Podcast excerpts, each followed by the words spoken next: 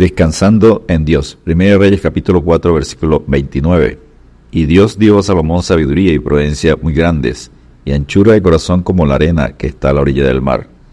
Si Dios te dice, pide lo que quieres que yo te dé, ¿qué pedirías? ¿Pedirías dinero, un carro nuevo, una gran casa? Esa fue la pregunta especial que Dios hizo a Salomón. Estos especiales privilegios, cargados de posibilidades omnipotentes y eternas, no se ponen generalmente al alcance de ninguno de los siervos de Dios sin algún preparativo, inusualmente solemnes. Pero ¿cuáles fueron las cualidades que cumplió Salomón para que Dios le diera tan grande oportunidad?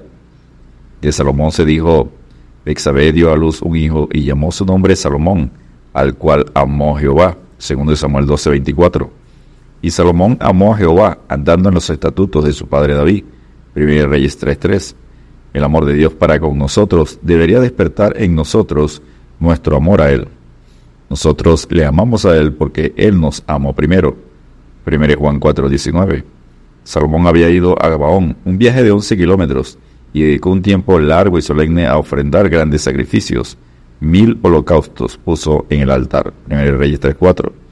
Salomón llevaba una vida de santidad y al acostarse aquella noche a dormir con un profundo sentimiento de su propia debilidad e indignidad, Dios se le apareció en un sueño con una oferta tal de gracia que cubría todas sus necesidades. Fue excepcional la oportunidad para Salomón cuando Dios le dijo, pide lo que quieras que yo te dé. Si queremos recibir honra de Dios, debemos entonces honrarle a Él con nuestras almas y posesiones. Veamos qué eligió Salomón. Punto número uno, la oferta divina. Pide lo que quieres que yo te dé. 1 Reyes 3.5. Pensemos por un momento quién es el que hace esta oferta. Este yo es el yo que llena la eternidad. Es la oferta de aquel que es creador y dueño de todo, cuyo nombre es santo y cuya naturaleza es amor y misericordia.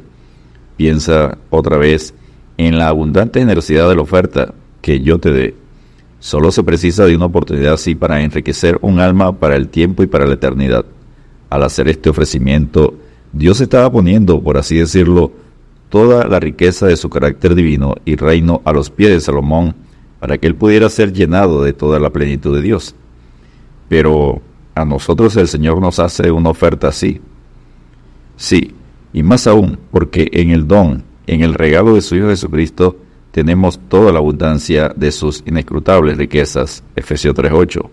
Continuamente en nosotros para que de ellas nos apropiemos a diario, que es escrito en vosotros la esperanza de gloria. Colosenses 1.27. Incluso sin pedirlas, si aun cuando éramos pecadores, Él nos las dio todo, al morir por nosotros. Mas Dios muestra su amor para con nosotros, en que siendo aún pecadores, Cristo murió por nosotros. Romanos 5.8. Por lo tanto, el que no escatimó ni a su propio Hijo, sino que lo entregó por todos nosotros, ¿cómo no nos dará también con Él todas las cosas? Romanos 8.32. Punto número 2. La sabia elección. La elección de Salomón fue, da pues a tu siervo corazón entendido. 1 Reyes 3.9.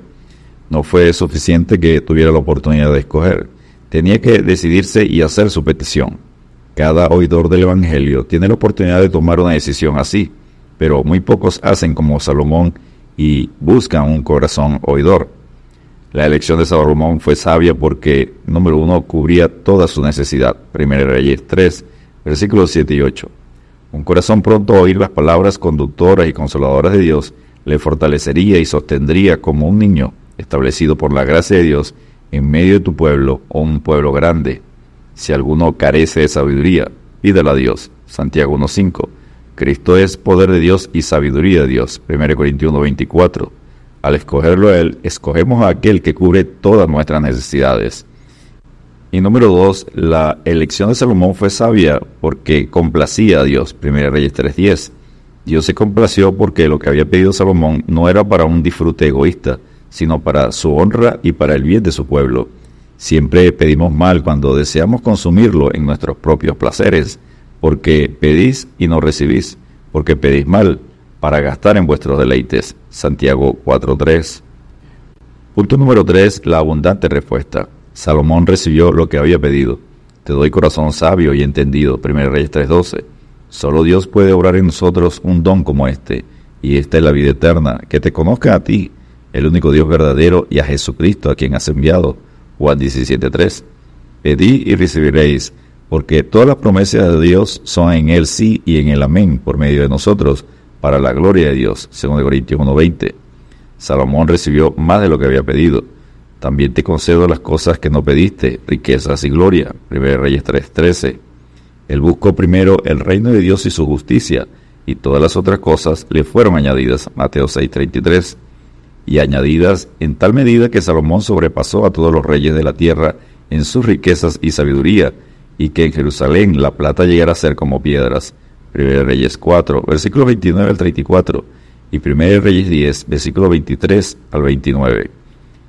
Quien encuentra a Cristo halla la sabiduría, y dichoso es aquel hombre, porque suyas son las riquezas y la honra y la largura de días. Proverbios 3, versículos 13 y 16. Porque en Jesucristo es en quien están escondidos todos los tesoros de la sabiduría y del conocimiento. Colosenses 2.3. Si permanecéis en mí y mis palabras permanecen en vosotros, pedid todo lo que queráis y os será hecho. Juan 15.7. Oremos a Dios. Señor, dame el corazón oyente, oidor, para que tu voluntad sea hecha en mí y que tu pueblo reciba la bendición a través de mí. Descansemos en Dios porque ya conocéis la gracia de nuestro Señor Jesucristo, que por amor a vosotros se hizo pobre, siendo rico, para que vosotros con su pobreza fueseis enriquecidos. Según de Corintios 8:9. Dios te bendiga y te guarde.